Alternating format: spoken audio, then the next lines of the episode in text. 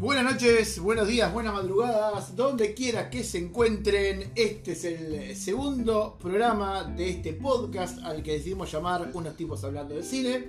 Mi nombre es Diego. Yo soy Andrés. Mi nombre es Oscar y les doy, como decía recién Diego, la bienvenida a este segundo programa. Programa en el cual, eh, de forma espontánea y en conversaciones de living, vamos a hablar de cine, el séptimo arte, el cual nos atrae a todos y por supuesto a ustedes también, los radioescuchas.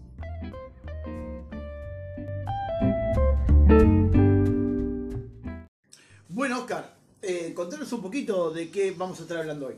Bueno, antes de empezar con la primera película, quiero pedirle disculpas a la audiencia y dar una especie de fe de ratas. Eh, una de las primeras que, que hemos tenido, bueno, en el primer programa, espero que sepan perdonarnos.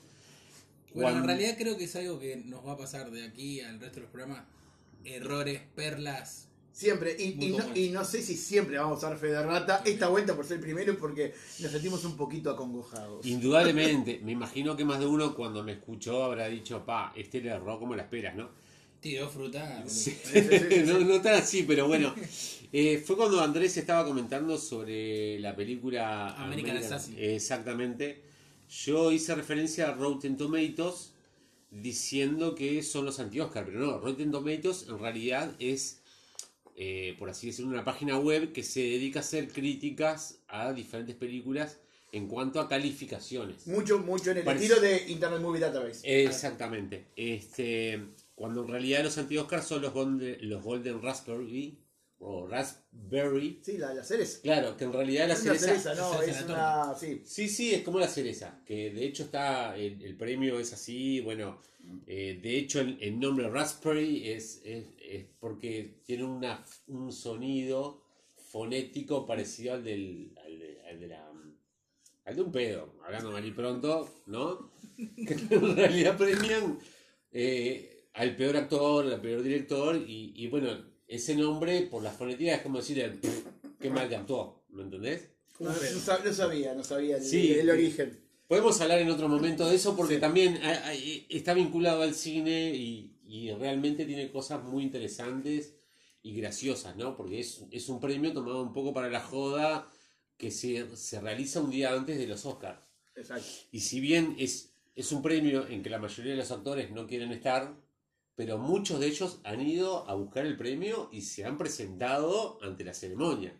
Cosa que la ceremonia usualmente no, no se presenta a los actores. Pero bueno, vamos a abordar a, a hacer la crítica de la película. Perdón, perdón, y ya, que estamos con el tema de Fe de Sí. Yo también quisiera hacer una, una salvedad acá. ¿Cómo no? Este, cuando decíamos en, la, en el programa anterior eh, la participación de Ejiofor en, en lo que es Avengers, en realidad el, el actor afroamericano no participó en Avengers, sino en Doctor Extraño. Exacto. Este, Doctor que bueno, que está, asociado con Avengers y ahí nos, nos, nos colgamos un poquito la pastilla, Se pero, nos pero cruzaron bueno. los pa- Se nos los- los cruzaron los papeles, pero Igual bueno, es- estamos hablando del mismo universo, entonces. Eh, bueno, sí, está Es bien, es, el, pata es más el de- MCU, así que estaría bien. Bueno, Oscar, te dejamos este, que primero nos cuentes un poquito de la de dónde surge la idea de las primeras tres películas que vamos a hablar hoy. Exacto. Eh, aquí en Uruguay, como muchos sabrán, eh, existe una tradición en estas fechas, para ser más exacto el 24 de agosto, en lo que se llama la Noche de la Nostalgia, que es un día que, digamos, sale, es el día que más el uruguayo sale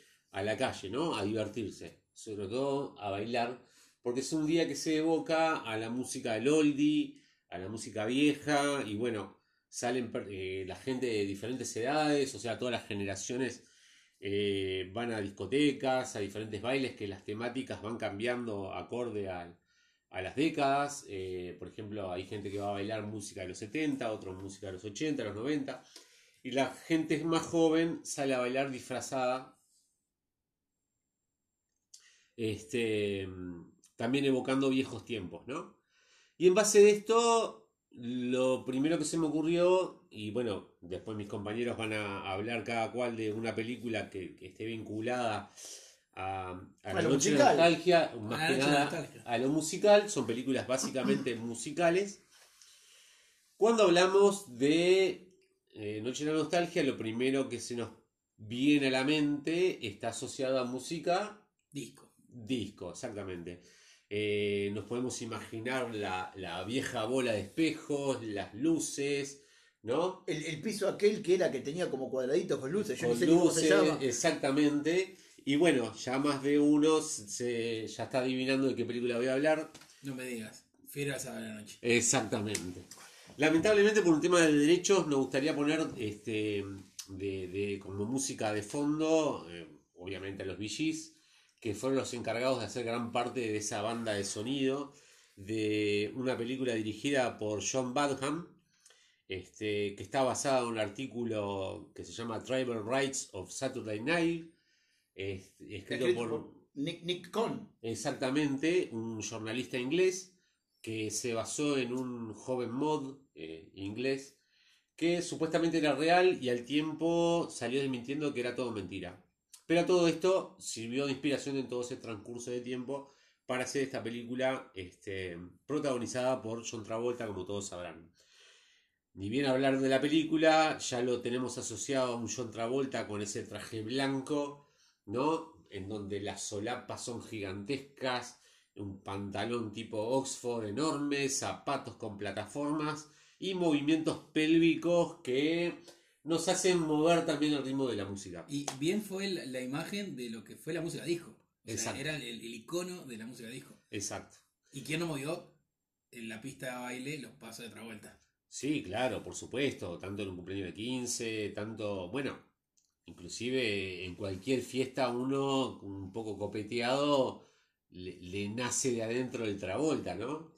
Totalmente. Este, hasta inclusive, bueno, en su momento esa película no solo marcó eh, gran época, eh, no, no solo marcó época y terminó siendo una película de culto por lo que hablábamos de la música y los looks, sino que recuerdo hasta los peinados. Yo era muy pequeño, estoy relatando un poco mi edad, porque la película data del 77, y me acuerdo que habían hasta revistas eh, dedicadas a saber cómo hacer los pasos de Travolta, ¿no? Pero eso lo recuerdo latente, que, que, que una vez a las risas con mi hermano mirábamos y hasta ensayábamos, ¿no? Digo, este, siendo escolares. Bueno, ¿de qué trata la película? El gran Tony Manero, que hasta hoy en día queda el nombre de, ¿no? Sí. Todo el mundo asocia a ese personaje.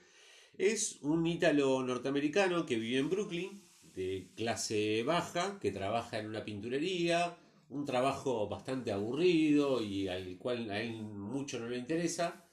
Y como todo joven que interpreta un papel de una persona de 19 años, Que está para otra.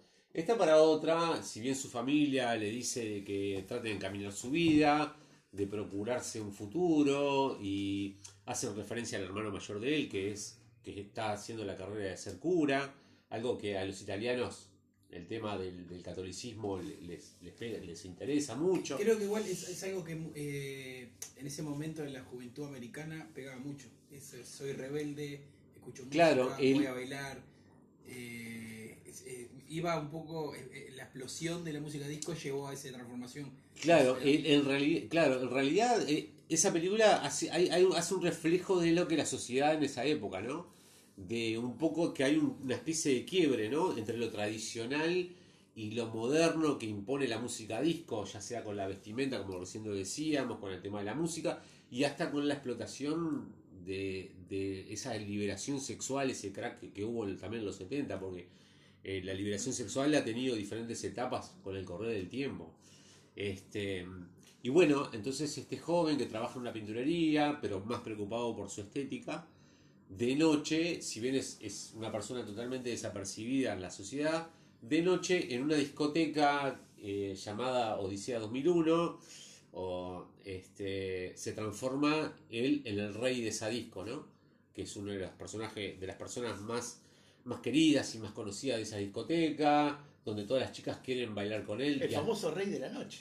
Exactamente, eh, la, la- la noche pintada la cara, ¿no? Sí. Y, y todas las chicas quieren acostarse con él, inclusive eh, hay una escena que, que aparece una chica diciéndole, ¿y cómo serás vos en la cama? Que esa chica después con los años terminó haciendo, no recuerdo el nombre de la actriz, perdón, Mm. terminó haciendo de la niñera, un- una, una, una serie que, Ah, sí, sí, que tuvo años y hubo Na- hasta... Nana. Fran, Claro. Fran Drescher.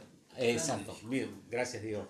Este, y bueno, de eso trata la película y que él procura, conoce a, a una chica un poco mayor que él, que la seduce la forma de, de bailar, que esa chica es eh, Karen Lingorny, con la cual hace el, el coprotagónico, que se llama el personaje Steve Manglan, y, eh, perdón, Mangano, y y quieren meterse en un certamen anual por un premio en dinero de esa misma discoteca, ¿no? Que él es asiduo junto con sus amigos.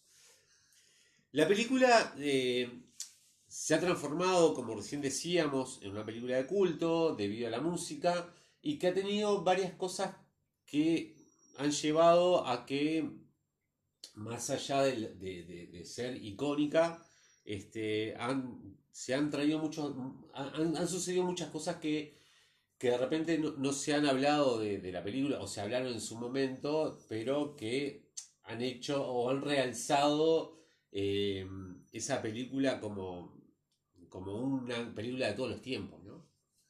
Eh, por ejemplo, podría destacar la escena donde hay, los protagonistas están teniendo una charla eh, mirando el puente de Brooklyn y donde de repente John Travolta, fuera de- del guion, se pone a llorar.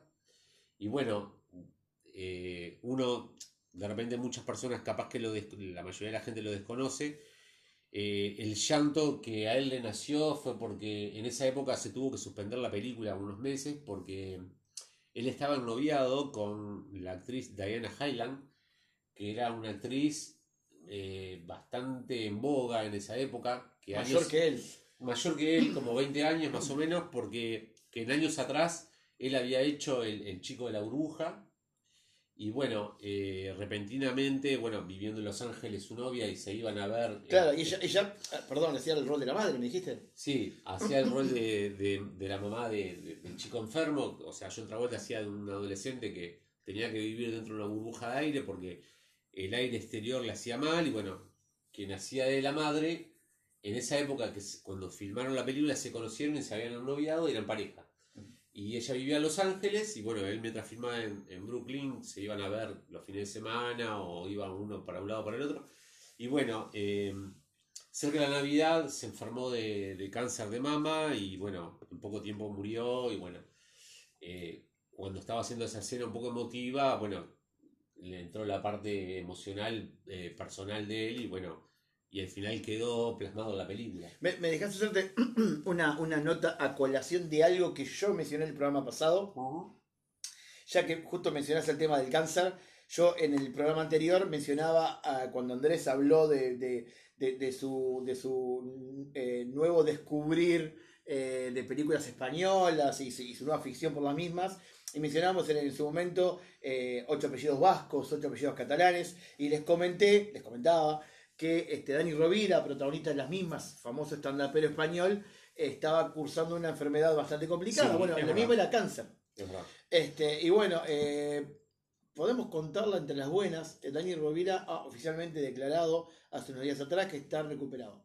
Así que bueno, Ah, este, es, una, es una buena noticia, es alguien que con el que estos personajes que traspasan la pantalla, eh, nos pasó los que vimos en las estas dos películas de las que hablamos, un personaje querible y, y bueno, uno no puede menos que, que alegrarse, lo, lo haría por cualquier persona, pero en este caso de jóvenes actores que transmiten lo que transmitió Aún. Dani, aún más. Así que gracias Oscar, disculpa que te haya Sí. interrumpido. Después, lo, lo otro, cabe destacar un par de anécdotas acerca también de la película. Eh, por ejemplo, una escena en donde los protagonistas ensayan coreografías para bailar. Si bien John Travolta estuvo eh, durante nueve meses entrenando las coreografías, justo cuando iban a grabar una escena de, de lo que hablaba este, sobre un ensayo, justo el coreógrafo faltó y ellos ahí, aburridos esperándolo, este, se ponen a ensayar sobre una base de, de, de- música disco, se ponen a improvisar este, pasos de tango, donde no estaba para nada programado, pero las cámaras por lo general nunca se apagan. Y bueno, y gustó cómo fue el producto y quedó. Que muchas veces en, en- en- concursos de ballroom sobre todo música disco, siempre hay una parte que terminan este, los bailarines haciendo algún paso de tango asociado a la música disco también.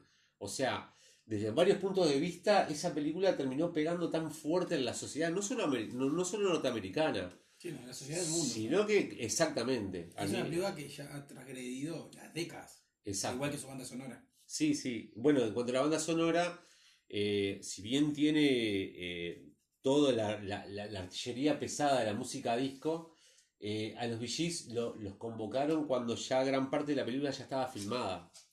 Y muchas de las escenas por las cuales estaban filmadas le pidieron a, a VGs que, que hicieran las canciones y bueno, algunos temas que ya tenían hechos los mecharon durante la canción, como por ejemplo cuando arranca la película ya con Staying Alive que otra anécdota que se puede rescatar de ahí es cuando los VGs le dijeron qué buena canción que hiciste para bailar y ellos dicen no, no la hicimos para bailar, la hicimos para caminar y en la primera escena vemos a John Travolta caminando con un paso muy sexy ¿no? y al ritmo de esa canción que eh, cuando filmó esa escena jamás sabía John Travolta que iba a ver esa música de fondo y ese paso de John Travolta también ha sido icónico lo hemos visto, por ejemplo, en El Hombre Araña, cuando. En El Hombre Araña 3, cuando. Sí, con Tobey Maguire, que va por la calle. Cuando va por la calle y está poseído por.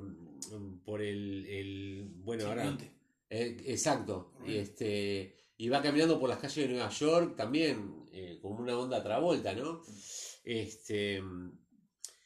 Y después, bueno, otra de las anécdotas que puedo rescatar también de ahí es que John Travolta eh, en un momento estaba caminando con el productor, que el productor eh, y el director querían vestirlo de negro, con un traje negro, y bueno, a una vestuarista se le ocurrió que podía hacer algo más claro, cosa que realzara el, el, el- el- El personaje. el personaje, ¿no?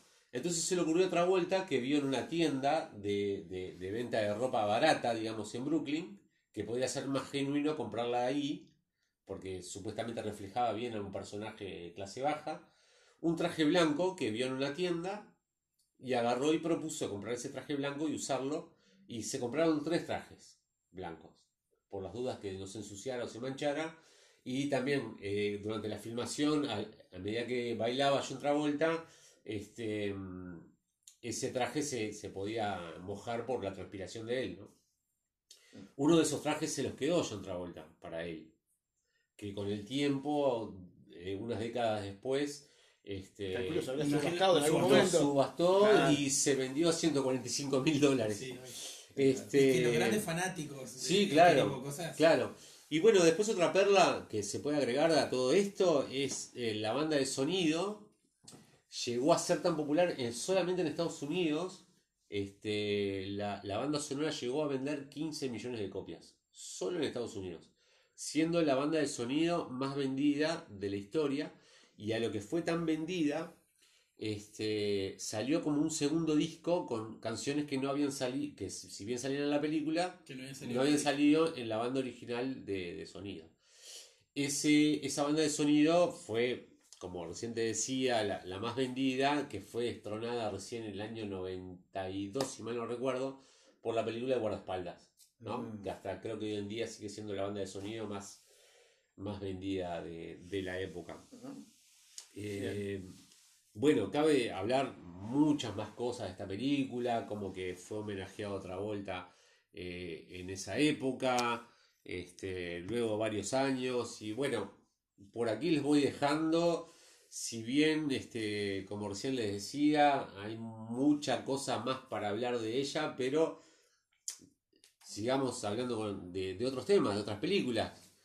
Bueno, impecable. Primero, antes que nada, Oscar, muchas gracias porque la verdad, yo, la verdad, honestamente, la vi por partes y hace muchísimos años, al día de hoy no me acuerdo de nada. Y bueno, con esto me diste un poquito de, de ganas de verla. Al menos por lo- la música. Lo único que me acordaba es el baile en la disco y la introducción, yo Travolta caminando. Sí, Son sí. esas dos cosas que me quedaron grabadas, que la vi ¿Puedo, de niño. puedo agregar miles de, de- de- de cosas que tiene la película, como el principio de la película, inclusive eh, John Travolta le entrega un- un- una lata de pintura a una señora por la cual este, le consiguió ahí en el momento que justo no tenía en stock y decide vendérsela más cara. Bueno, quien hace ese papel es la madre de John Travolta, que le pide a la mamá que le, que le dé una mano para hacer una, una escena. Digo, tiene, tiene miles de, de- de- de- de- de- de Anécdotas. perlas y anécdotas que, que son muy interesantes, ¿no?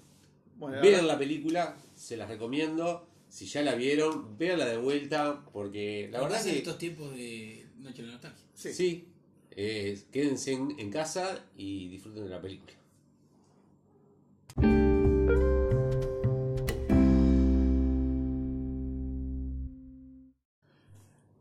Bueno, Andrés, ¿y, y qué película nos traes vos?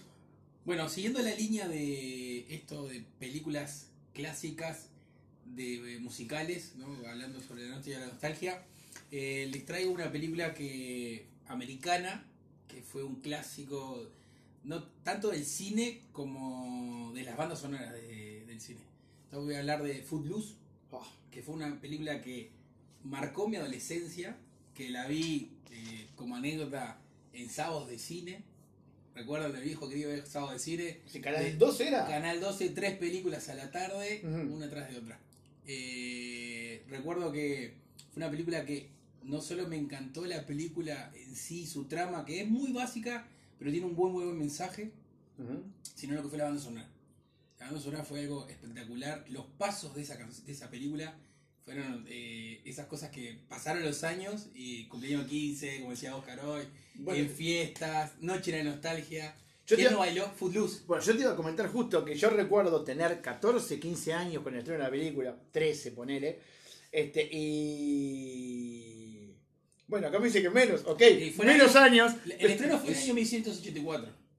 ¿Mil? 984. 1984, no, yo tenía 9, está, Nueve, entonces no, era, un poco menos. un poquito menos. Yo la vi mucho más grande, ¿no? La vi por el 2000. yo- por ahí. Sí, yo también, tal vez sea por eso. Yo estaba, yo estaba en el liceo. Sí, pero Me yo... acuerdo que, eh, en- disculpen, en esa época habían dos películas musicales que, que estaban muy en boga. Bueno, con el tiempo Full Loose fue, fue más eh, popular, pero a su vez había otra que eh, justo en el año 84, por estos lares, fue mucho más popular.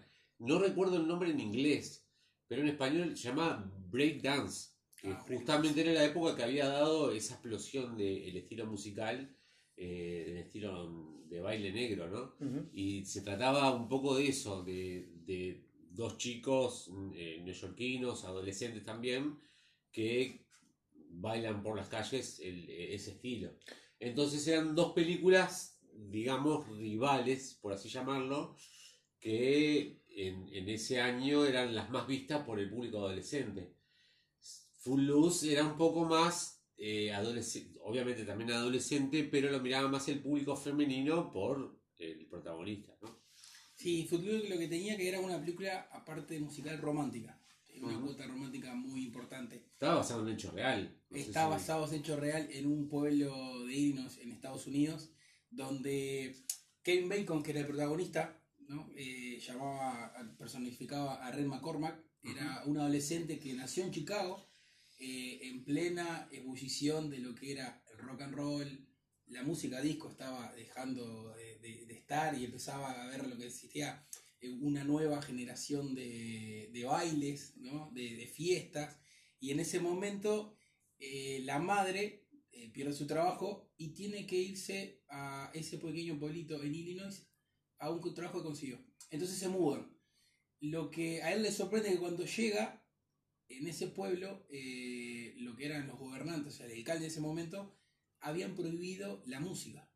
O sea, no podían haber fiestas. Pero había un motivo por el que habían prohibido la música. Había habido un accidente donde habían fallecido eh, cuatro adolescentes. Entonces, era una, una sociedad donde había un importante peso eh, cultural, eh, eh, perdón, Y también eh, religioso. religioso, Sí, sí. donde se trataba, ya en los tiempos donde había cambiado la cabeza que era el rock and roll, la música disco y todo lo nuevo era parte del diablo, era obra del diablo. Exactamente. Bueno, ese, Entonces, ese pueblito que también este, incluso en su momento, más allá de la previsión del rock and roll, también había impuesto, entre otras cosas, el toque de queda. Exactamente, sí, no se pueden hacer fiestas, estaba totalmente prohibido. Entonces, ahí Kevin Bacon, lo que cuando llega a, a lo que es eh, a la secundaria, eh, se encuentra, empieza a conocer amigos y un pequeño grupo de personas que se ponen afín a él por su estilo. Era un chico de ciudad, con un estilo muy moderno, muy fachero, como decía Oscar en su momento, donde las chicas enamoradas con él. Y logra despertar entre sus compañeros una sed de rebeldía, de rebelarse contra eh, los mandos de la ciudad, que estaban todos personificados por el reverendo John Moore, que era el que, el, Que movía la pelota. que movía la pelota eh, en la sociedad, como pasaba mucho en muchas ciudades americanas. Eh, esto, esto es lo que llega hasta la película, ese mensaje donde la rebeldía estaba mal vista, eh, la música estaba mal vista, el rock and roll, la música disco, eh, mucha cantidad de, de- de- de eventos eh, socioculturales modernos de los adolescentes de tiempo estaban más que nada clausurados por, por la- los adultos. y- moralmente y religiosamente impropio. Impropio, impropio. Lo que logran en, en- en ese momento es juntarse todos los alumnos de la secundaria y llegar al ayuntamiento a pedir que por favor eh, cambien esa idea ¿no? de, que- eh, no se pueden hacer bailes para poder eh, ellos tener su grabación. Pero lo que pasa es que se lo niegan. Y ahí viene toda una historia que está muy buena de cómo ellos, a raíz de bailes, eventos que empezaron a hacer y cosas, más que nada teniendo que ver con la idea de que la gente vea, o sea, y más que el pastor, que era el que más o menos manejaba todo, eh, se diera cuenta que ellos podían eh, hacer una fiesta en paz y que no hubiera problemas, ni que se drogaran, ni que pasaran mal, ni nada de eso. Y bueno, y en este momento eh, lo que ellos lograron es por fin hacer su fiesta, donde se juntan todos los estudiantes en un granero a las afueras de, de la ciudad. Y la, la anécdota que está buena al final es que aparte de ellos, que la pasaron de bomba bailando la noche, va el reverendo, su mujer y sus hijos. Entonces, a, a darles el apoyo de, bueno, ta, vamos a intentar cambiar la cabeza y a partir de ahora que esto cambie. Bueno, esta película, ya ven chicos, esta reseña sí tiene spoilers. Así que bueno, Unos pero cuantos. sí unos cuantos. Pero bueno, me, me vas a contar algo también de la banda de sonido. Bueno, la banda de sonido fue una de las bandas sonidos icónicas. Footloose es uno de los temas eh, que en cualquier fiesta se baila, se disfruta y Yo te iba a decir algo, eh, lo que te iba a comentar hoy, que te- empezamos a discutir el tema de hace cuánto la había visto, qué sé yo. Yo me acuerdo de ir a los cumpleaños de 15 y si el DJ que no me pasaba Footloose la iba a pedir y la coreografía. y había que hacer todos en la clase de la coreografía con los pesitos para los costados, era fundamental. Bueno, en la cultura norteamericana, el, el autor e intérprete que es Kenny, Loggins. Se ha encargado también de meter varios golazos que acá no han sido tan populares, o sea, más allá de, de Full Loose, obviamente, ¿no? Pero ha metido varias canciones que han marcado época y también para diferentes películas, como también ha hecho eh, canciones para la película de Top Gun, que es otra de las más conocidas, icónicas, que ha sido fruto también de publicidades de, de Pepsi, bueno, de todo un poco, ¿no? Sí, sí. Y que la sola estrellato varias estrellas. Mm. Valga la redundancia. La redundancia. Bueno, ¿y, y qué más? ¿Tienes algo más de la banda sonido, Andrés? No, no, y por ahí estamos redondeando mi recomendación por hoy. Espero que la vuelvan a ver, la disfruten y cualquier pregunta. Bueno, y para te, te iba, te que- iba a comentar, Sí, perdón, te iba a comentar que hay una remake. Que capaz que mucha gente vio la remake de Footloose. En el 2011 hicieron. Sí, con, Sí. con, con, entre otros Dennis Quaid, un actor que yo realmente eh, quiero mucho porque hizo a Charlie Lewis en su momento, Grande Bola de Fuego. Este, y algún otro actor conocido más que este momento se me escapa. Sí, yo vi una parte de la remake, la, la versión 2011. Está más enfocada al country music. Mm. O sea, eh, son las mismas canciones, prácticamente el mismo argumento, pero más focalizado desde ese punto de vista. Al ser una película que se desarrolla en un pueblo, eh, tal vez justifica un poco más el tema de ese tipo de música. Ha tenido una muy baja calificación de crítica y bueno, yo por ejemplo la he visto y yo no, yo sé que realmente- existe, pero no. Yo, realmente me no. arrepentí mucho de haber perdido el tiempo eh, mirando eso, pudiendo haber mirar el cielo, no sé. Es que suele suceder con Lo- remakes de películas muy lo, buenas. otro, lo otro que puedo comentar también es eh, dos cosas más. Eh, una de ellas es que también hay una versión que es un musical hecho en el teatro sobre esa película, que ah, se ha estrenado en Broadway. Obviamente yo de teatro y eso no he visto mucho, he sabido de ello, pero. Y después otra referencia que lo he visto en un talk show a Kevin Bacon celebrando más o menos unos 30 años de, del estreno de la película, en donde se le ve a Kevin Bacon desde el vestuario previo a salir al programa haciendo pasos y movimientos de, de- de varias escenas de la película y entrando al estudio bailando la canción Footloose, que la verdad que búsquenlo en YouTube que está imperdible. Ah. Imperdible porque eh, el porte de él, a pesar de los años, es casi el mismo, sigue siendo el, eh, un tipo delgado, eh, bueno, lo seguimos viendo cada tanto. En alguna serie como por ejemplo The Following. Sí, sí, o en diferentes películas, ¿no? Digo, Mm. eh, no, no, no deja de, de- de ser un, un, un ícono y no ha perdido vigencia como actor tampoco. Es verdad. Bueno, así que tenemos Footloose para ver y bueno, otra más para esta noche de nostalgia. Exacto, Este, quédense en casa y si no ven Saturday Night Live, tienen esta alternativa o la que le va a comentar Diego a continuación. Muy bien.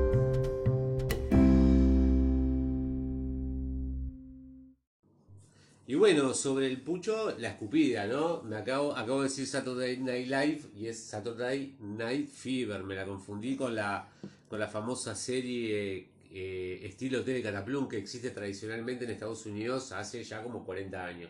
Eh, pero ¿sabes por qué te confundiste? Porque Sí. venías hablando de que apareció en la tele, en un talk show, talk entonces show. ahí Eh, creo que, sí, sí, que, creo que que ahí se te mezclaron los, los Está todo encadenado.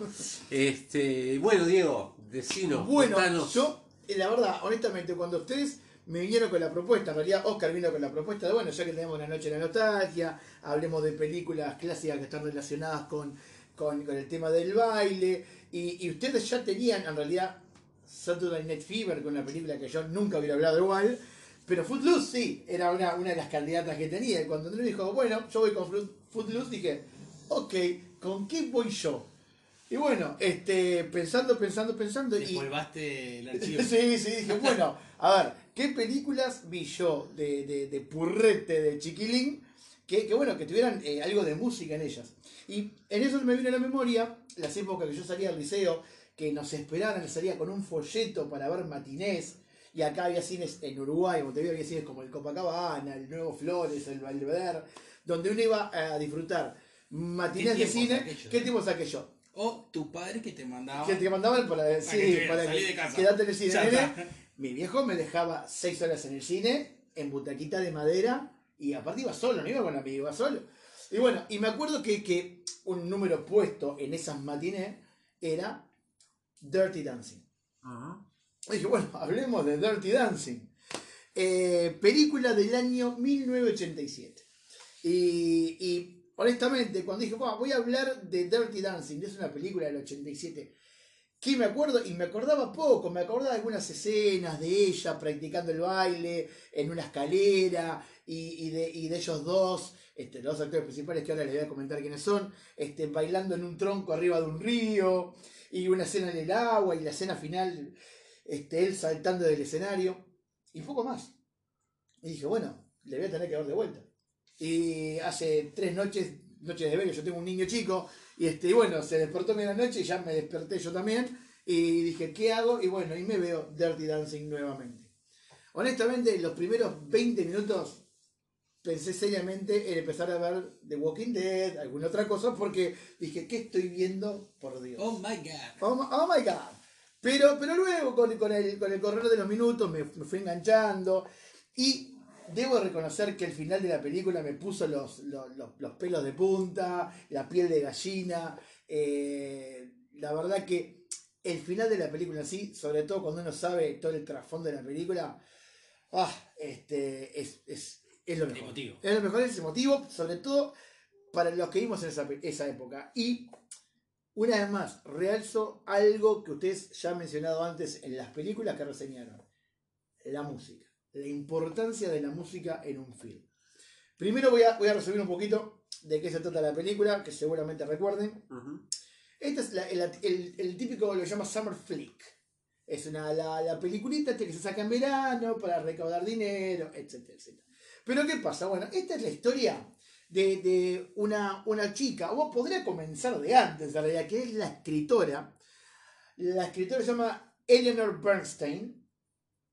Y Eleanor solía vacacionar en, unos, en, un, en un gran hotel en una región que se llama Catskill.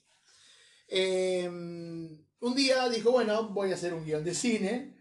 Hizo un guion de cine, resulta que su guion de cine, toda la parte musical que tenía, se la eliminaron de la película original. Y dijo, bueno, la próxima película que haga, este, yo quiero que toda la parte que yo incluí de baile esté. Entonces el Dirty Dancing tenía que estar. ¿Y qué es el Dirty Dancing? El Dirty Dancing es cuando dos adolescentes bailan a lo que fue su momento con el estilo lambada o lo que puede hoy en día el perreo, bailan a escondida de los padres en los sótanos con algún innuendo sexual. Y era algo muy común en aquella época de Estados Unidos. Entonces, esta, esta Eleanor eh, decide hacer una película al respecto de ello. Y se basa, mucha gente dice que en realidad es una biografía. Pero no es tan así. Ella dice que no, por lo menos. Este, y bueno, la historia básicamente se trata de esta chica llama, que le dicen Babe. Eh, ella va a vacacionar a este centro con sus padres y su hermana. Eh, eh, y bueno, ella es, es la típica niña de clase alta, o por lo menos media alta. Este, su padre eh, médico, un hombre eh, muy bien, eh, muy, muy, muy atento con su familia, pero que rara vez se toma vacaciones. Entonces, resulta que Muy ortodoxo, muy- ¿no? Muy, muy, muy bien, sí, muy ortodoxo, muy, muy, digamos, muy, muy recto. Clásico. Es un clásico. Este, pensemos que esta película, que es del 87, en realidad está ambientada en el 63. Ujú. Entonces, todo, todo esto que hablamos de la Vaya, rectitud, de, la, año de la historia norteamericana. ¿no? de, de- de- de las modales, este, se, se- son exacerbados. Entonces, bueno, este, se, va, se va a este lugar de, vacaciones, el hombre le había salvado la vida al dueño de este centro hotelero, se van para ahí porque es invitado. Y obviamente cuentan con todas las comodidades del lugar, etc. Estando allí, este, Eleanor conoce, eh, bueno, al chico malo, al, al instructor de baile. En esa época, tal cual sucede. galán. los- galán. Tal cual sucede en los cruceros hoy en día, que, que bueno, que bueno tiene instructores de baile, y que los instructores después de enseñarte los pasos bailan con los clientes. Este, allí estaba también un grupo de muchachos que enseñaban no bailes muy atrevidos, enseñaban merengue, enseñaban salsa, bachata, pero no enseñaban nada que fuera mucho más de eso. El líder de estos chicos es Patrick Swayze, que conocemos otra película como Ghost, la sombra del amor, El Duro, en fin, este Breakpoint. Breakpoint, que para mí es de las películas de acción, para mí es lo mejor. Para mí es lo mejor, este, porque, bueno, no- capaz que nos vamos de un poco de tema, pero tiene escenas de acción reales, ¿no? Sin mucho truco. Pero bueno, Es, es verdad, Eso es verdad. Y otra gran película que tiene su faceta musical, El Duro. El Duro es excelente, película de con, con, con la Para mí es una de las mejores de él. Sí, con, con el luz que suena en toda la Con película. Jeff Healey. Jeff Healey, el, el gran guitarrista ciego, que bueno, que ho- hoy en día debe estar disfrutando los dos. también está algún Tito. Tito de Arriba, al principio de la película, tocando. Ah, bien, de Tito Tarántula. Bien, y bueno, y este, ¿y qué pasa? Eh, obviamente, el chico malo, ya la, la primera escena, él, todos entran preparados, medio como que vestidos para, para ya para empezar a trabajar, en, sus- en su clase de baile, y él entra con la camperita al hombro, lentes negros, al medio del hotel, y uno ya se da cuenta el tipo de personalidad que tiene. Bueno, eh, en realidad la película transcurre en, en- en este enamoramiento que tiene Babe, que en realidad es una chica muy tímida, pero hay un clic ahí. ¿Cuál es el clic? En realidad el hijo del dueño del hotel le tira los perros a Babe. Le, le- sí, sí, le, le- sí, ella se, ella se ve ya novio de ella, ella no quiere saber nada de él. Él obviamente tiene esa, esa, esa grande de ser el hijo del dueño de un, no de uno, sino de dos hoteles. Entonces, este, como que ya eh, ella ya lo, lo ve mal, lo ve como a los ojos. Ella en realidad, aparte es el, es, la definición de la buena chica, ella le hace caso al padre, el padre confía plenamente en ella, contrariamente a la hermana que es un poco más este, Rebelde. Sí, si se quiere. Este, ella quiere, su sueño es, es ayudar a la gente necesitada, de repente irse a África o al sur de Asia. Claro, o sea, e- es la clásica chi- chica con El un perfil altruista Exacto. y quien la pretende eh, es todo lo contrario en cuanto a un carácter un poco soberbio, de ningunear a la gente que está por debajo de su clase y tratar de seducir a la gente por ese lado. Eh, quien no se ha cruzado la vida y ha sido, ha sido perdedor de batallas, por así decirlo. Totalmente. Este, uno yendo atrás de una chica y bueno, esa chica haciéndose con el, con el dueño de la billetera, digamos. Bueno, pero acá, acá no es el caso, acá No, no realidad es el están caso. lo- lo- los principios de Babe son otros. Y bueno, Vemos que el cine, viste que por lo general es lo que nos gustaría al hombre común, ¿no? Que le sucediera, pero Pero bueno, en, en realidad, mira, acá lo que pasa es que se van en un momento, ella está con el dueño del hotel, ella le dice que tiene hambre, bueno, van a la cocina y ella cu- cuando entra a la cocina ve que la compañera de baile de Patrick Swayze, ella ya los había visto bailar y había quedado prendida de él y de ella en realidad sus, movimientos, este, ve que ella está llorando en un rincón. Entonces distrae al, al dueño del hotel este, y se...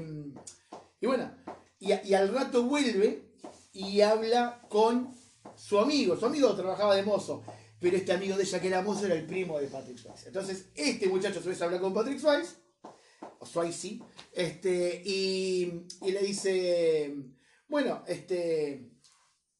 Bueno, y, y ahí, le, y ahí le- le notifican que esta chica en cuestión estaba llorando. Ella al principio pensaba que eran pareja. La, pa- la pareja de baile de Patrick Swayze, Patrick Swayze Y ella pensaba que eran esos pareja. bailes tan eróticos. Sí, aparte había mucha química entre ellos. Resulta que eran solo amigos. Y este, y bueno, bueno, lo que sucede es que esta chica en realidad este, había quedado embarazada y la idea era que se practicara un aborto. Tema tabú en aquel momento y tabú en el cine. Y bueno, este, resulta que no tienen la plata y la única forma de, que esta chica pueda practicarse el aborto es conseguir plata en algún lado. Babe va, le pide plata al padre, sin decirle para qué es. El padre, como le daba todo a Babe, le da la plata, esto 250 dólares. Este aborto que se va a practicar con un médico que vaya a saber quién es. No, que iba los jueves al, al complejo hotelero. Pero ¿qué pasa? Ese jueves justo la chica que va a apro- aprovechar a practicarse el aborto tenía un baile en otro hotel con Patrick Swayze. ¿Qué hacen entonces? Dice, bueno, dice Babe, yo me ofrezco a ir en tu lugar, pero no sabes nada de baile, pero aprendo. Y ahí empiezan a entrenar para este baile. De lo cual luego surge una historia de amor y no les voy a contar nada más. Pero bueno, ¿qué, qué, qué trasfondos tiene esta película que son bien interesantes? Bueno, eh, lo primero es que eh, al principio de la película este, se, iba a realizar en los estudios MGM, la Metro Goldwyn Mayer. Famosa en su momento por hacer muchas películas de baile. Este, pero bueno, este, la productora, eran dos mujeres, la escritora y la productora, cuyo nombre no recuerdo, la productora conocía a, a- directivo de Metro Goldwyn Mayer y dice, bueno, tenemos esta película, a él le encanta el guion, un guion que había sido rechazado ya como creo que 42 veces. O fue rechazado luego 42 veces, no me acuerdo si fue antes o después. Este, y él dice, sí, me encanta, vamos a hacerla. Oh, bien, vamos a hacerla, muy bien. Al día siguiente que la película se aprobaba por el alto directivo, el directivo es despedido. Oh, oh, no se puede hacer la película. Entonces empiezan a buscar desesperadamente. Ah, ahí va, las 42. Los 42 intentos son después de que no se pueden Metro Goldwyn Mayer, pero con todas las, las mayores empresas no se puede. Terminan realizando la película con una empresa llamada Vestron, que es una empresa que se dedicaba a hacer, este, a distribuir, ni siquiera a hacer distribuir VHS. Y Su- metieron el golazo de su Sí, su primera gran película, su primer película, no, Sí, sí, su, primera, su primer película fue Dirty Dancing. Este, con un presupuesto acotado, un presupuesto que, que oscilaba entre los 4 millones y medio a 5 o 6 millones de dólares, no más de eso. Este, y bueno, ¿Y este, y recaudó, creo que al día si no me equivoco, debe estar por los 240, 250 millones de dólares. eh, por, lo, por donde yo sé, por lo menos declarados. ¿Cómo se van a repetir los 42 anteriores? Totalmente. Pero bueno, eh, algún otro dato, y, y para no extenderme mucho, pero cosas que son muy interesantes. Por ejemplo, eh, al principio eh, fue dificilísimo encontrar el cast. Ajá. Entonces, ¿qué nombres rondaron para interpretar a Babe? Bueno, nombres como en su momento una bomba sexual, Pia Sadora. eh, se- también se manejó el nombre de Winona Ryder, Sarah Jessica Parker, algunos nombres que podían ser el personaje de Babe. Bueno, Que- ya Sarah Jessica Parker, discúlpame, Sí, sí. eh, vinculado a algo que, que, mm, con Andrés, aparece en un papel secundario en la película de Footloose, este, que es casi imperceptible ella y No prácticamente desconocida. Mira. Este, bueno, estos nombres se manejaban, pero ¿qué pasa? Este, la escritora, para sus 13, dice, no, no, yo quiero que una chica, quiero una chica que no sea un símbolo sexual, o sea que a ahora no la quiero, y quiero, quiero, una, quiero una chica que Que represente la el inocencia.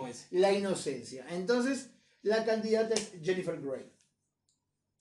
Para el papel de Johnny, que finalmente se queda en manos de Patrick Swayze, se habían barajado otros nombres también, como por ejemplo el de Billy Zane, que muchos conocerán de la película Titanic, o Titanic, y, e incluso el de Benicio del Toro. Porque la productora estaba encaprichada con Benicio. Le gustaba, decía, bueno, quiero a este muchacho. Pero la escritora, otra vez, sin dar el brazo a torcer, dijo, no, no, yo quiero un chico de ojos caídos. Y cuando vio entrar por la puerta a Patrick Swayze, dijo, este muchacho, este mismo. Y, este, y bueno, y después empezaron las audiciones de baile. ¿Qué pasa? Había un problema. En el, en el, en el currículum, Patrick Swayze decía, no bailo. Pero hablando con el director de la película, Emil Ardolino, un director que había ganado un Oscar por un cortometraje con niños cantando. 26 minutos de cortometraje, no tiene nada que hacer esta película, su primer gran película. Este, pero Emil Ardolino dijo, no, no, si yo lo vi bailar a este muchacho en Nueva York, este muchacho baila.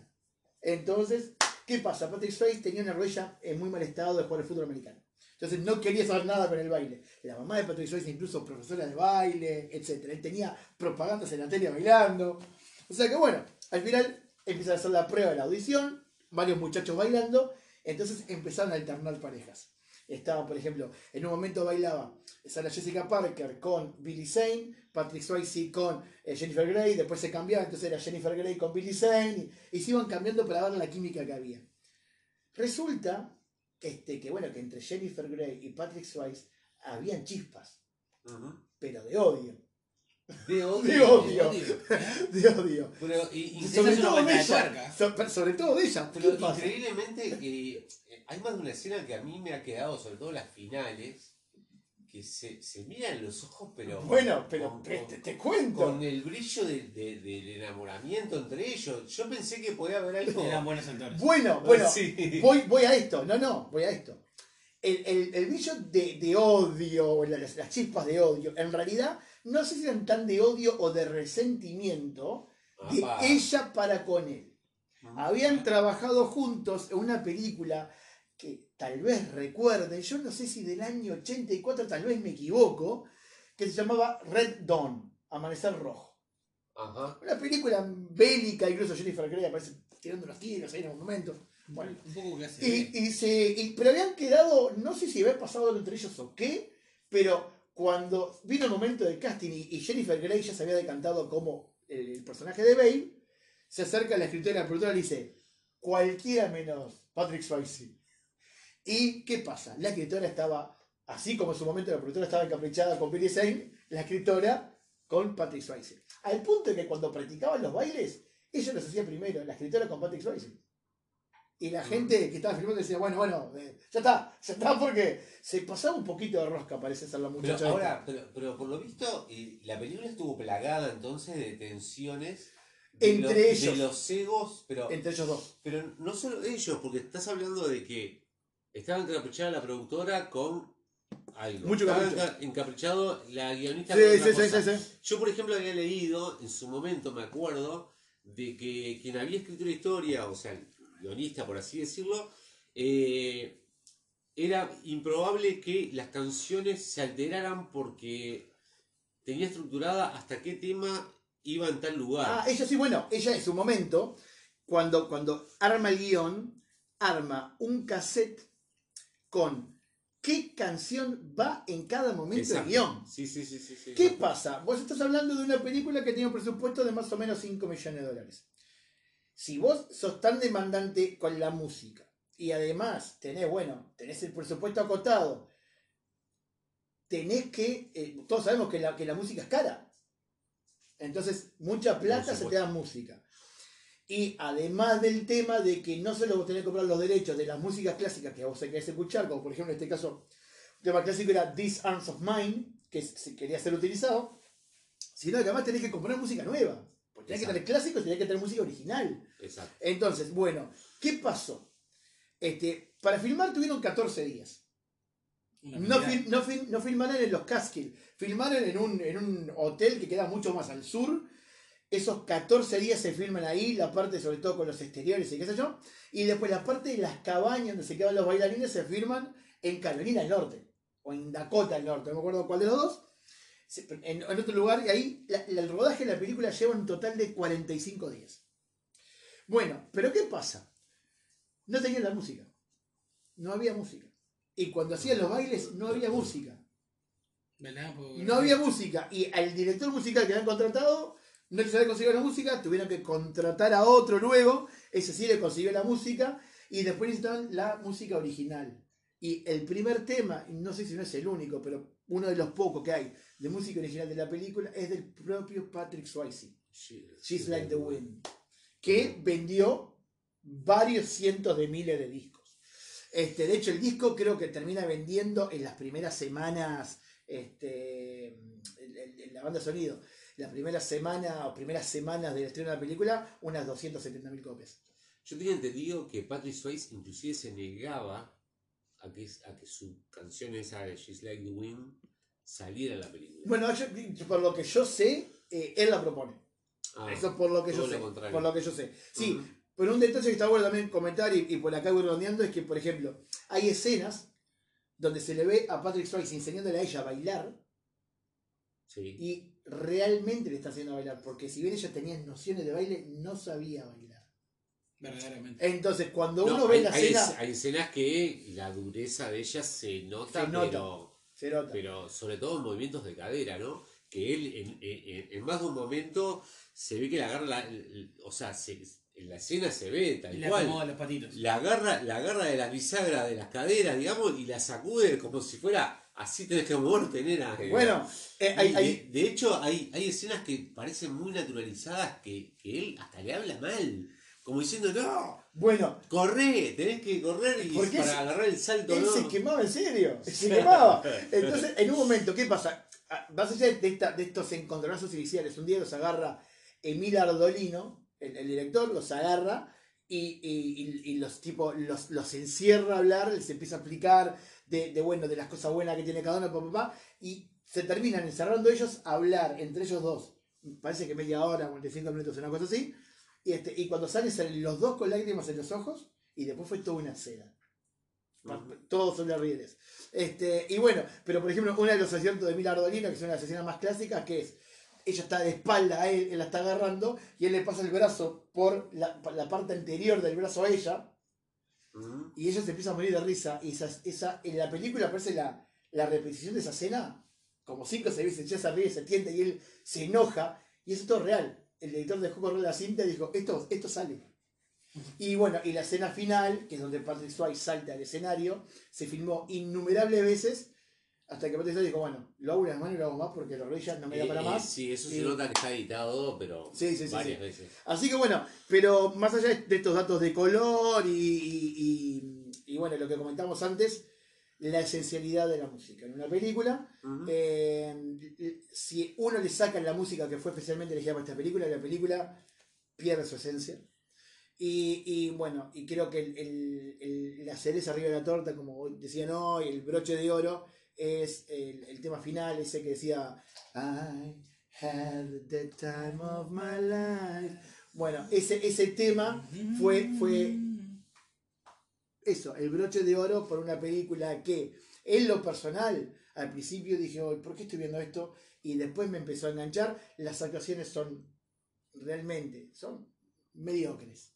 Son para la clásica película. Son, son mediocres las actuaciones, pero, pero el, el contenido emocional, el que se trate de un tema del aborto, que no es plena y, y- y llanamente es un tema de una historia de amor, si no hay algo más, este, yo creo que hace que, que, bueno, que justificadamente Dirty Dancing sea uno, uno de los referentes en cuanto a películas. a mí en lo particular me, me gustó de principio a fin. Y, y tuve la oportunidad también, yo cada tanto miro alguna película que me quedó medio un poco en el olvido. Y sobre todo películas de Patrick Swayze porque marcó época a mi modo de ver eh, eh, diferentes películas en las que ha aparecido que para mí han sido un golazo, ¿no? Goles de media cancha, como recién habíamos nombrado eh, Punto de Quiebra, bueno, Ghost. Ghost, sí, Ghost para mí fue un- un- una de las películas que no tanto me llegó, pero por ejemplo Roadhouse es el Una duro. película que marcó. Claro. ¿Quién no conoce Ghost? Sí, claro. Más allá de los gustos, son esas Sí, sí, películas sí, que. sí, exacto. decís, hay otras películas que ha hecho Patrick Swayze que. Claro, pero para mí Ghost, por ejemplo, es una película que deja mucho más en evidencia eh, un actor de medio pelo para abajo, como actor, ¿no? Más allá de que, que- de que lo, lo terminamos queriendo y admirando tanto hombres como mujeres, ¿no? Sí, igual, viste, yo creo que en realidad a veces grandes actores hacen actuaciones muy pobres en películas que terminan siendo íconos. Sí, claro, por supuesto. Porque Ghost, más allá de su actuación, que no es de las mejores, es un ícono de la, en la historia del cine. Sí, sí, claro, bueno, de, de hecho estuvo nominado al Oscar eh, en esa película. No, y, la historia de- que tiene de atrás, la banda sonora es muy buena. Y Whoopi Goldberg, Bueno, y que- hablando de, de los Oscars, y disculpe, pero estoy casi 90% seguro que The Time of My Life eh, ganó el Oscar a Ah, mejor, mejor tema original, o Sí, no, sí, no es el tema original, pero sí, Sí, sí, el tema original. mejor canción de, para Sí, la sí, película, sí. que por lo general siempre son temas son originales. originales. Sí, sí, Sí, sí. sí, sí. Este, así que bueno, nada, eh, por acá la dejo, este, una larga elocución al respecto, pero bueno, Y lo voy a decir nuevamente, quédense en casa y mírenla. muy bien.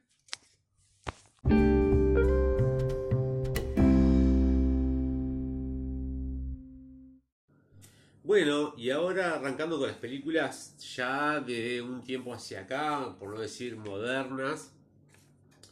Nuevamente voy a hablar de una película, nuevamente en el sentido de el origen de la película, voy a hablar de una película española que últimamente estoy eh, mirando mucho porque están haciendo unas producciones muy interesantes el cine español y bueno, en este caso voy a hablar de una película que es un drama eh, llamado El Adiós. Eh, esta película es del año 2019, eh, es una película dirigida por Paco Cabezas, que si bien el nombre puede resultar gracioso, Pero me es- suena de. Claro, es un director muy famoso y se ha ganado Hollywood, ¿no? Ha trabajado y dirigido en películas, más bien series, Que, bueno, yo no soy muy adicto a las series, pero tanto Diego como Andrés sí, y me van a decir enseguida de que estas producciones las han visto. No, pero no es de la casa de papel. que- Ha dirigido, no, ha dirigido en, Estados Unidos Penny Dreadful, Ah, Penny Dreadful. Me Eh, encantó con, sí, Into con the. Badlands, Into the Badlands también, Bien. Y después también ha dirigido eh, Fear the Walking Dead. Bien, no, no, no la he visto, pero, pero Penny Dreadful es excelente. Solamente tres temporadas, pero muy bueno. Bueno, este hombre que hace tiempo que está radicado en Estados Unidos, más que nada haciendo eso, ¿no? Dirigiendo series. eh, volvió a, sus, a su ciudad natal, eh, a Sevilla, a filmar este, este drama. Como yo le decía que, bueno, que fue escrito por eh, José Rodríguez. Yo pensé que iba a Sevilla a buscar su silla, pero se ve que no. Sí.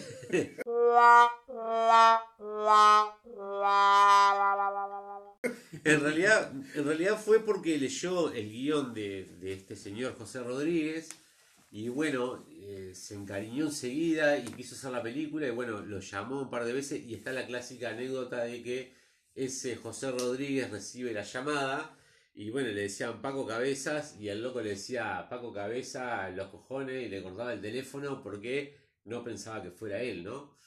Hasta que allá de tanto insistir, porque pensaba que era un amigo que Sí, estaba sí, sí, haciendo, la, haciendo la cama, bueno, este, es como si a mí el día de mañana me llamara Brad Pitt para que le comentara una de sus películas y yo le cortaba el teléfono. Pero y resulta, pasar, y que Brad Pitt. Bueno, más allá del bolazo que acabo de tirar, este, bueno, se hizo la película. Eh, está, está protagonizada por Mario Casas. Mario Casas, más de una chica ya debe suspirar porque es el galán español por excelencia ya hace unos cuantos años. Ha aparecido en series como En el Barco, como El Barco, que ha tenido tres temporadas en donde España se ha paralizado literalmente para ver sobre todo los últimos capítulos de, de esa serie de intriga. Eh, ha protagonizado este, Palmeras en la Nieve, una película que para mí es muy buena, al igual que Contratiempo. Ah, contratiempo. Ahí yo te decir que Este, yo lo conocí sí, de algún sí. lado. Eh, ha aparecido en varias películas, este, que sobre todo él tiene el rol protagónico. Y bueno, a, a Tres metros del cielo, películas que están más dirigidas al público femenino que, Mm. que otra cosa. Bueno, acá, este, es- bueno, está acompañado por eh, una actriz Ruth, Ruth Díaz y Natalia de Molina. Y esta película es un drama, ¿no? Dije el adiós, perdón, se llama Adiós solamente. Y bueno, se trata de que él es un- un- una, una persona que está privada de libertad y que de a poco está terminando su condena, en donde le dejan salir solo los fines de semana, este, donde tiene la- la- esa especie de transitoria. Y él pertenece a un clásico clan de esos que están vinculados mucho al, al malandraje, por así decirlo, ¿no? El clásico sevillano, este, que de ahí sale la palabra villano, ¿no? Eh, que es perteneciente a la, a la familia Santos, que es una familia que en su época tenía cierto poder dentro de, de- de lo que es esas familias eh, o clanes, por así decirlo, vinculados al, al, al- al delito. ¿no? Y que fueron diezmadas por otras familias. Es como en una época acá existían los tumanes, por así decirlo, ¿no? Y bueno, y entraron en una especie de decadencia. Bueno, y este hombre está casado con, con una mujer que también es de la clase de los más pobres de, de- de- de Sevilla, y que esa mujer quiere salir de, y que su marido salga de ese entorno de, ¿no? de la clase baja y de, robar y algún asesinato que otro o alguna, algún delito que otro. Y bueno, este matrimonio tiene una hija pequeña y en una de sus días transitorias bautizan a la niña y bueno, y a la vuelta son este, prisioneros de, de un accidente producto de un delito que no los vincula a ellos, pero ese accidente sí los vincula a ellos cuando vuelven de ese bautismo y bueno, sucede lo peor, ¿no? Que la niña muere. Entonces, bueno, eh, a todo esto empieza una, especie de investigación y está el personaje de una policía que se quiere encargar junto con, con un veterano que, con el cual trabajan en investigaciones, quieren aclarar el crimen y a su vez quieren impedir que el, el protagonista que se llama Juan, que es interpretado por Mario Casas, no haga justicia por mano propia para no caer de vuelta en el delito y, y- y reincidir a la cárcel, ¿no? que a su vez tiene las presiones, este Juan, de sus hermanos que, que siguen en el Lampa y la madre que eh, es, es parte del matriarcado. ¿no? que, que ofrecen dentro de esa película, en donde también lo presiona para que haya justicia por mano propia. Mucho más de la película no voy a hablar, capaz que cae mucho en clichés. Lo que está muy interesante más allá del drama es la parte de un poco la acción y que muestra una parte oscura o una parte desconocida de lo que es la España y sobre todo la, la, este, la, parte esa este, de la ciudad de Sevilla, que uno últimamente ve, está asociado a España con, con todo lo que es el glamour europeo, pero no es tan así. Está grabada en lo que en el barrio lo que se llama las 3.000 viviendas, que es algo lo que si hacemos un paralelismo con Uruguay puede compararse a 40 semanas, Ujú. ¿no? Está filmada íntegramente ahí. El director originalmente es de ahí, de, ese, de esa ciudad. Es como un asentamiento, digamos, como... Sí, sí, y de hecho se ven varias, varias escenas que, que están filmadas en, en- en lugares y con personas que es- pertenecen a ese lugar que es un poco tenebroso. Digo, es más, tengo una amiga que vive medianamente cerca de ahí y me cuenta que tiene terror de pasar hasta cerca de, de, de- de esos barrios, ¿no? Bueno, sucede acá con el 40 semanas, ¿no? Claro, por Nadie- supuesto, por supuesto. Y el director un poco limpia la imagen de, de ese lugar en donde quiere hacer las tomas ahí mismo. Bueno, convengamos que siempre esos lugares son estereotipados. Sí, Claro, claro. Uno asocia 40 semanas con un lugar donde te van a robar, te van a asaltar, te van a matar. No, sé hay, hay mucha gente Y el laburante. 95% de la gente que Ah, claro. gente Bueno, laburante. que de hecho.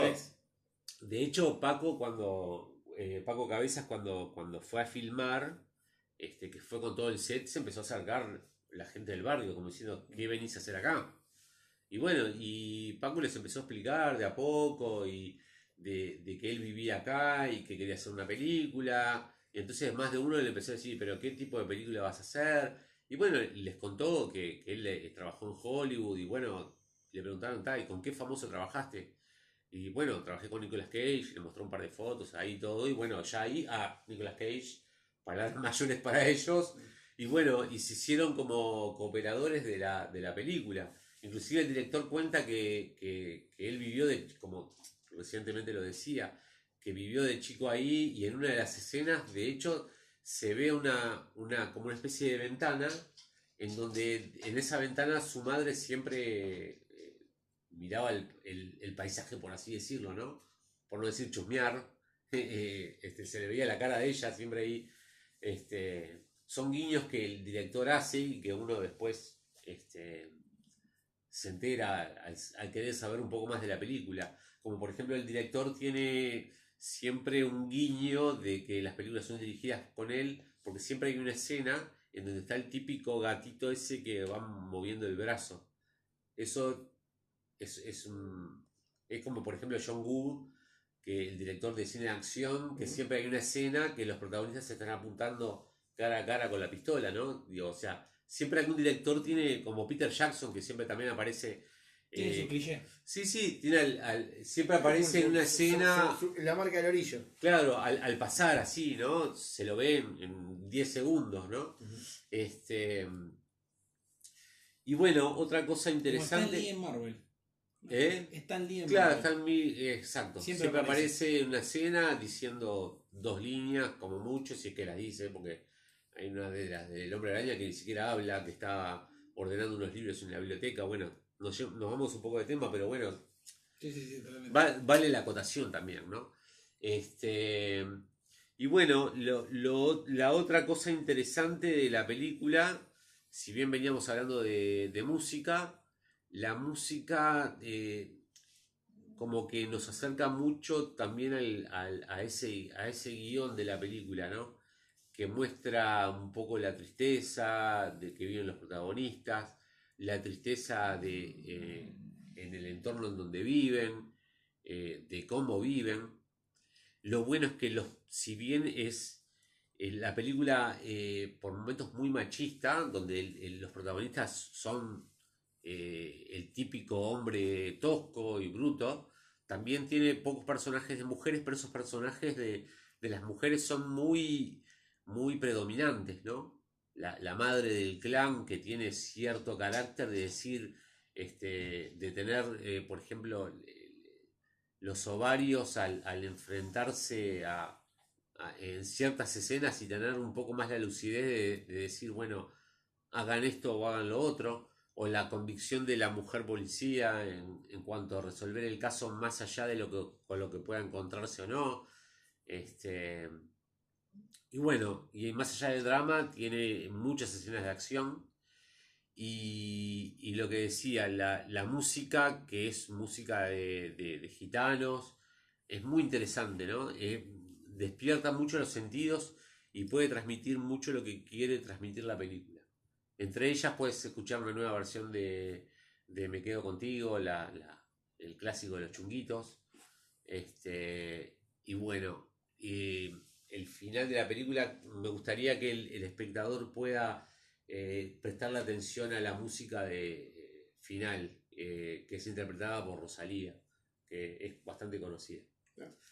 Bueno, Punto y aparte, véanla, muy recomendable la película. Bueno,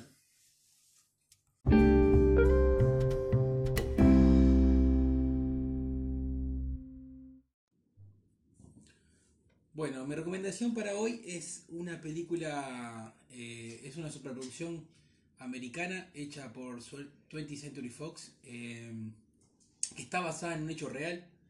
Eh, es, eh, está basada en el enfrentamiento que tuvo Ford versus Ferrari eh, en los años 60, cuando se estaba popularizando lo que era eh, las carreras de alto rendimiento como Le Mans. Es una clásica carrera que existe en Francia, ya tiene casi 100 años. Las 24 horas de Mans. Las clásicas 24 horas de Le Mans. Eh, esta es una película que se basa eh, en un momento donde Ford estaba catalogado como una marca que vendía solo autos baratos, no tenía autos caros, por así decirlo, buenos, de alta calidad.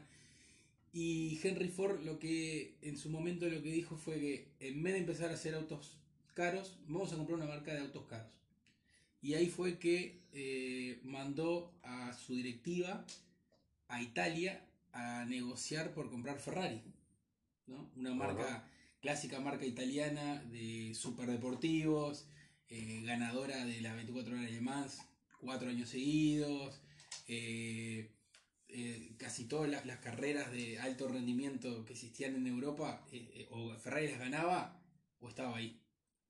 En esto, eh, cuando manda sus directivos, Enzo Ferrari acepta recibirlos, ellos les hacen una oferta muy, pero muy buena.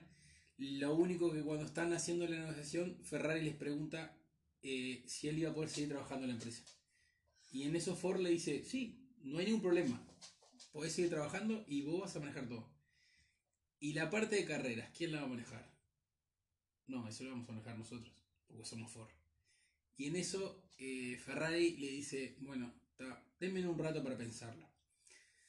Como Ferrari en ese momento estaba con problemas financieros, eh, una de las cosas que tenía era que necesitaba eh, una inyección de capital, si no iba a tener que cerrar. ¿Qué hace? Manda a uno de sus empleados a hablar con el dueño de Fiat, que en ese momento era una de las marcas líderes en el mundo de autos. En esto, eh, el- cuando va y le dice que los americanos querían comprar Ferrari, el dueño de Fiat dice, no, Ferrari es italiana y tiene que dar seguridad italiana. Entonces le firma un cheque en blanco diciéndole que le daba lo que quisiera y que Ferrari iba a poder hacer lo que quisiera en las carreras. Cuando vuelve a- hacia, contárselo a Enzo, eh, Enzo ahora le dice a los americanos, Ferrari es una marca muy importante para que lo manejen gente que hace autos baratos. Ahí, los americanos vuelven a Estados Unidos y cuando se juntan con Henry Ford y le cuentan lo que sucedió, Henry Ford eh, voló en una locura extrema y dijo, bueno, vamos a hacer eh, un auto para ganar la Ferrari en las 24 horas que era el, el- o sea, la carrera más importante que hiciera en el momento. Claro. Esta película se basa en esa gran anécdota que unos dicen que fue verdad y otros dicen que fue mentira. Pero son esas leyendas urbanas que existen, en, en, por ejemplo, en el mundo del automovilismo, que en realidad nunca se supo decir si es verdad o mentira porque Ferrari lo niega y no lo niega y del lado de Ford lo niegan y no lo niegan. Entonces siempre quedó en esa duda.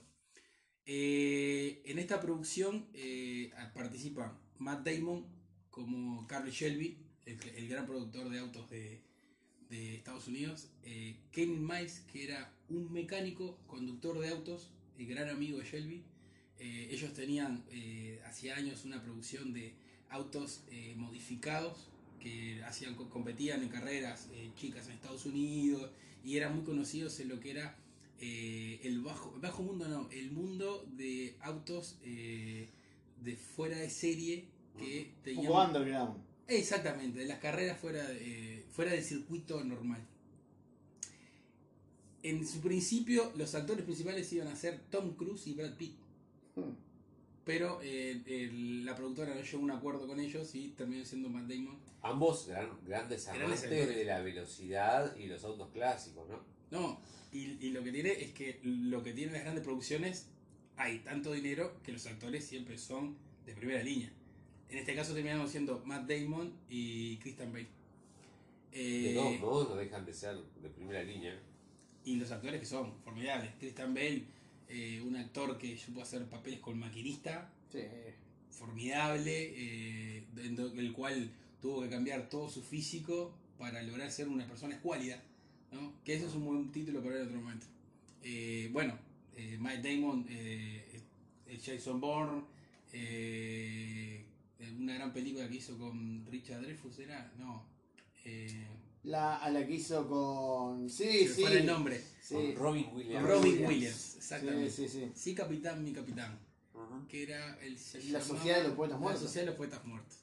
Bueno, dos grandes actores que tienen No, películas. perdón, perdón. increíbles. Matt Damon eh, con Robin Matt Matt- Damon estuvo en la Sociedad de los Poetas Muertos, perdón, sí, déjame corregirte. Era- Estuvo en la de señor Ripley, ¿no? O Eh. no, en la de la otra, ya sé cuál es. Que ganó el Oscar también. Pará, pará. Déjame que me acuerde. Estaba ¿Cómo se escrita, estaba escrita por Matt Damon y Ben Affleck, Exacto, el mejor guion. que, claro, que, y aparte creo que estaba también dirigida por ellos, más nosotros, porque Sí. estamos tirando el- el- la película y- y, totalmente. no recordamos el nombre. Este, Pero ya no va a salir. Ya no va a salir. Ya no va a salir. ya no- que resolvía problemas de matemáticas.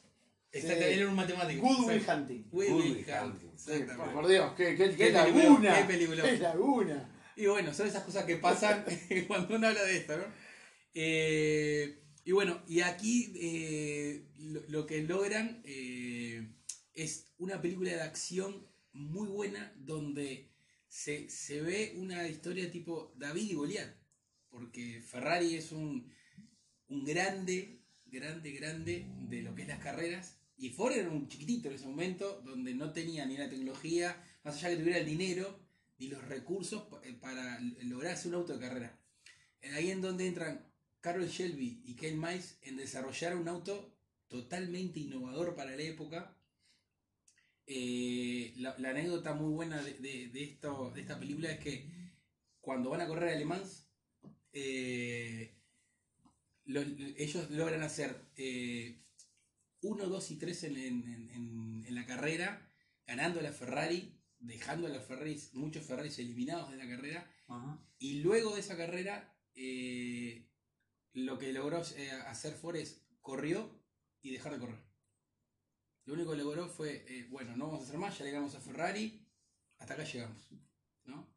Donde también lo que sucedió es que ahí fue lo que revivió el mito de un auto como fue el, el F350 de Ford, que durante los años eh, la gente lo siguió comprando y fue un auto icónico por haber sido el que le ganó en los tres primeros lugares a Ferrari en ese momento. Eh, al- para los que le gustan los fierros es una película espectacular eh, desde el sentido de el- ganó eh, el Oscar a mejor banda de sonido Eh, no, perdón, la mejor edición de sonido. edición de sonido Sí, sí. Eh, que luego eh, también fue nominada a Globo de Oro Christian Bell por actuación Eh, es una película muy divertida eh, donde se encuentran momentos eh, muy buenos entre la relación que había entre Matt Damon y Christian Bale que eran grandes amigos y grandes enemigos porque competían tanto entre sí que lograban tener eso de se amaban y se odiaban al mismo tiempo. Pero al fin desde el principio el fin ellos la amistad siempre está por sobre todo. Que lamentablemente Kate Miles que estaba protagonizado por Christian Bale eh, pierde la vida en una de, de las carreras de, de larga duración despistándose el auto y muriendo en el acto Pero esto se ve en la película. eh, no, en realidad se, se nombra en la película lo que sucedió, pero no es en la película. Bueno, no, no, no es spoiler entonces. no, no es un spoiler. Es, es- es un comentario que hubo de, de- de eso pasó en la vida real. Bueno. Eh, y bueno, espero que sea que la vean, que se diviertan, porque es una muy buena película para ver y muy entretenida. Bueno, impecable, tenemos la segunda recomendación, recomendación, ah, tarde ya, de películas nuevas. Muchas gracias Andrés. Y bueno, vamos a la última.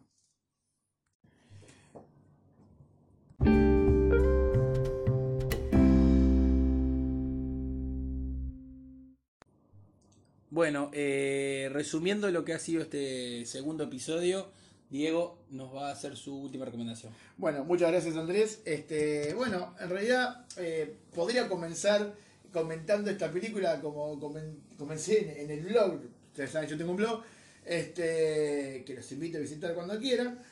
¿Recordanos cómo se llama el blog? fafaspix.blogspot.com Muchas gracias Oscar por el pie. Este, después No se olviden de poner me gusta. Sí, ajustamos, después ajustamos los números. Este, bueno, en realidad podría comenzar diciendo, ¿qué tal si les dijera que están siendo envenenados desde chicos? es, es un título un poco, un poco ominoso. Yo creo Pero en que. realidad es algo que la sociedad de ahora no sucede, ¿no? Porque desde chicos se nos están envenenando. Y bueno, eso sí. Y esto, Compramos cáncer envasado todo el tiempo. bueno, si te vas a pensar, en realidad casi todo da cáncer, ¿no? Pero bueno, este. ¿Qué pasó? ¿Qué pasó, Oscar? Dígalo, dígalo. No, no, no, nada. Bueno, este, en realidad, eh, ¿de qué trata la película de la que voy a hablar? La película en cuestión se llama Dark Waters. Eh, la película está basada en un artículo de New York Times llamado El abogado que se volvió la peor pesadilla de DuPont. DuPont, como ustedes sabrán, es una mega empresa internacional, es una petroquímica, este, que bueno, que evidentemente se dedica a hacer muchos productos, entre ellos muchos que contienen plástico. Como todos sabemos, el plástico es nocivo a muchos niveles, pero era un elemento fundamental, sobre todo en el marco de la Segunda, segunda Guerra Mundial. ¿Qué pasa? Una vez que termina la Guerra Mundial, tenemos un montón de fábricas elaborando productos plásticos y algo tenemos que hacer con ellos. Entonces, obviamente, no la vamos a desmantelar, busquémosle una, unas- un segundo uso. Entonces, este, bueno, eh, producto del proyecto Manhattan, que les debe sonar, Sí, claro. Supuesto. este, surge eh, un componente llamado, que le llamaron C8, sus siglas eran PFOA, este, que bueno, que, que era eh, utilizado por DuPont para hacer varios productos. Pero el más conocido de estos productos es un producto que seguimos usando al día de hoy, que es el Teflón. Entonces, este, bueno, este químico Es tiene como malísimo, ¿no? bueno, este producto tiene como su mayor atributo la durabilidad, pero eso evidentemente conlleva a que tampoco se degrade. Exactamente. Bueno, la historia eh, está basada en, este artículo que les comentaba hoy. Eh, el protagonista es, Rob Villot, es un, abogado que trabajaba para una un, un bufete de abogados que se dedicaba, curiosamente, a defender los intereses de estas grandes empresas, del estilo de DuPont. Pero un día le llega un caso, él al principio ignora, el- no les comenté, perdón, que, que es protagonizado por Mark Ruffalo. Eh, Nuestro querido y bien amado Hulk. Hulk. otras películas, ¿no? sí, sí, también, bueno, que lo tuvimos acá en Uruguay, este, filmando la película Ceguera. Sí. Bueno, y, y resulta que, que al principio él se niega, se niega a tomar el caso, pero bueno, después motivado por la curiosidad y porque la persona que lo vino a buscar en realidad conoce una tía, abuela que vive en un pueblito, va a ver qué pasa. Y va a buscar a este hombre, que es un granjero, se llama Wilbur Tennant, y este hombre le dice que bueno, que en realidad este, su vaca se está muriendo. Ajá. Y cuando le pregunta la cantidad de vacas que se le han muerto, se le han muerto cerca de 100 vacas. No es un hecho aislado. Y. y le empieza a mostrar partes de las vacas que el hombre este rescató. Y se le puede dar las dentaduras negras a las vacas, hígado negro. Entonces no sabe bien de dónde sale todo esto. Empieza a investigar, se empieza a meter de lleno en el caso, se empieza a obsesionar con el caso, lo cual también perjudicará en parte su matrimonio y su familia. ¿Cómo, per- per- perdón que te, que te meta un, una anécdota en el medio, Eh, ¿cómo este tipo de películas a lo largo de, de- de las superproducciones americanas son películas que eh, suman mucho?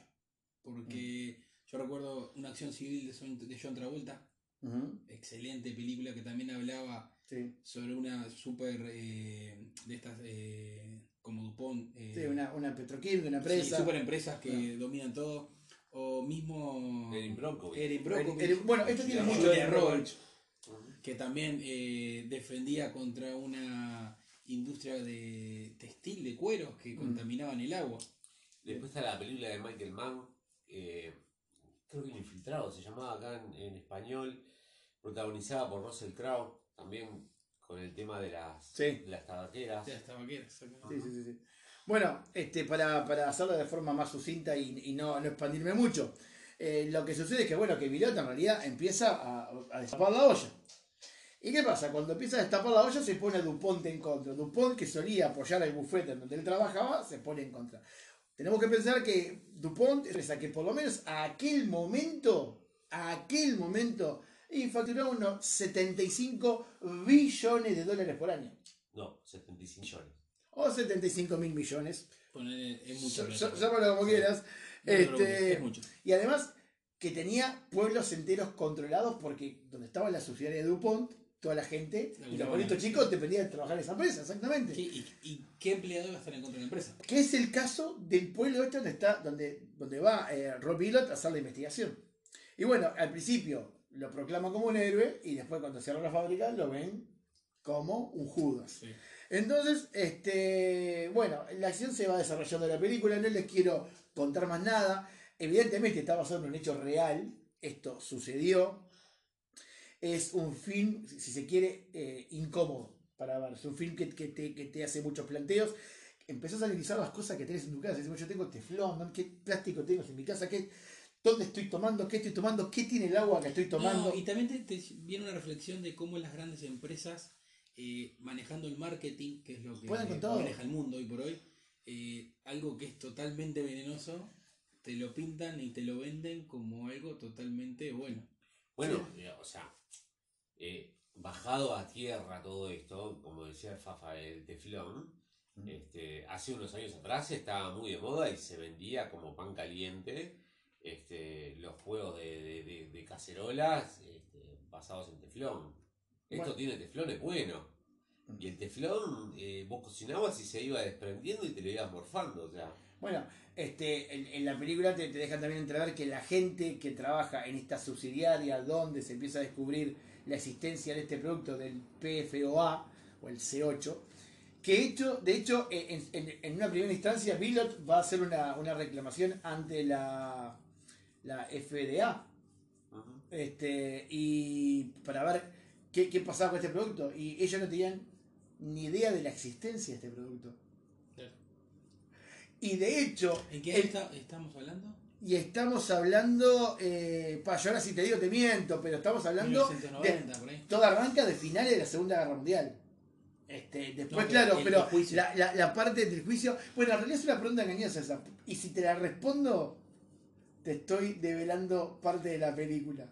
Lo que te puedo decir es que esto arrancó cerca de los 80. Sí, me imagino. Eh, fines de los 80 o 90, por ahí. Arrancó. Este, y bueno, el, el- el- el tema es ese, el tema es que, que es una película, en realidad es, es muy interesante, no es una película dinámica, es una película lenta.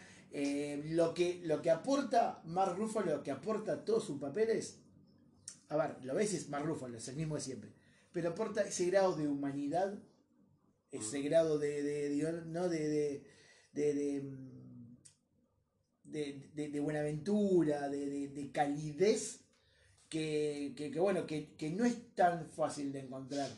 En, obviamente, tal vez me pueden decir, bueno, pero capaz que había algún actor mejor para el rol. Tal vez sí, tal vez algún actor un poco más expresivo. Pero creo que Mark Ruffalo da con la tecla en, en- en- expresar esa, esa calidez y esa humanidad que, que Billot, el real, vivo al día de hoy, y utilizado en- para la película como consultor, este, tiene. Así que bueno, nada, eh, es, es algo muy interesante de ver. Eh, evidentemente es algo que eh, en algún momento nos va a tocar la fibra íntima. Bueno, lo que les comentaba hoy, la, la, la primera gente afectada, la, la gente trabajaba en la subsidiaria donde se detectan los primeros casos. Entre ellos, bueno, mucha, mucha gente muriendo de cáncer, eh, mucha gente con la dentadura completamente negra de tomar agua de la canilla. Bueno, eh, bajando Este, un poco esto, niños con malformidades, eh, embarazos perdidos. en fin. ba- bajando un poco esto a la realidad nuestra, eh, nosotros tenemos un caso, no sé si atípico o raro en el que pasa en el mundo, es tener una refinería en el medio de la ciudad, donde refinan petróleo y todos los derivados del petróleo. Y me acuerdo que hace unos 10 años, No, un poco más, lo de los niños con los niños con plomo, Claro. eh, y que todavía siguen existiendo que casos fueron de, relocalizados. Estamos hablando año 2003, 2004, por ahí. de unos 20 años. Sí, sí, sí. Este... Pero que todavía sigue haciendo, habiendo consecuencias sobre esas cosas que Sí, sucedieron. por supuesto, ¿no? Y bueno, y este Y caso. cosas que se ponen eh, constantemente eh, so- sobre la mesa ese tipo de temas cuando existen inversiones sobre, cap- sobre fábricas que tienen que ver con, con, con, digamos, con componentes que son vertidos al, al río, como el tema de las pasteras, ¿no? Eh, la producción de soja, de, bueno, con, Bueno. con, los, con el gen de Monsanto, que son volcadas al río, que esa agua estamos tomando y se sostiene de que los grandes focos de cáncer vienen todos por ahí. Y la gran diferencia de, de las sociedades y, y los marcos legales que tienen, de que en Estados Unidos un pueblo entero eh, le hace un juicio a una de estas superempresas, terminan pagando para tapar lo, lo que sucede y acá en realidad nunca pasa nada. Mira, yo, yo no te quiero manejar las cifras.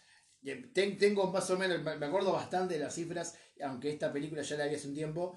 Este, me acuerdo bastante de las cifras, pero no, no- no quiero deschavar, pero lo que termina pagando la empresa es irrisorio.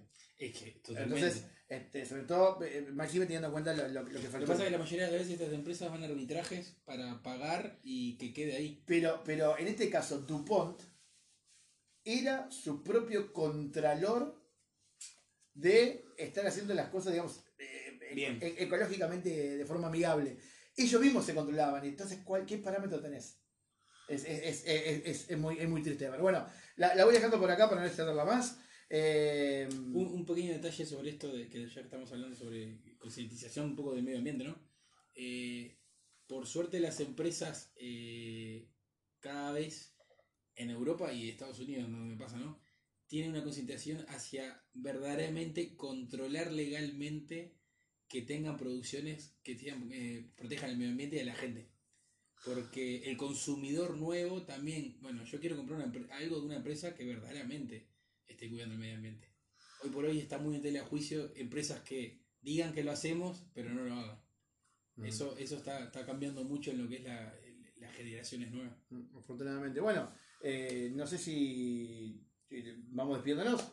Bueno, Bueno, Este, este ha sido el segundo programa. Espero que haya sido de su agrado, que tengan algún aporte, que les dé alguna idea para ver cine, para ver buen cine, con el fin de divertirse, ¿no? Que es el objetivo del cine, de poder informarse, de poder emocionarse, de pasar el rato. Este, hoy tuvimos una invitada, que la habrán escuchado de fondo, que es la perra de Andrés, eh, Everest. De repente la habrán sentido de fondo en más de una oportunidad. Bueno, somos pet friendly. Y ya, y- y ya tenemos algún otro invitado. Tal vez humano, tal vez no. tal vez no. bueno, eh, nos despedimos hasta la, dentro de 15 días. Esperemos que lo hayan disfrutado y nos vemos. Mi nombre es Oscar. Mi nombre es Diego. Y mi nombre es Andrés y estos son tres chicos hablando de cine. Por no decir unos tipos hablando de cine. Perlita.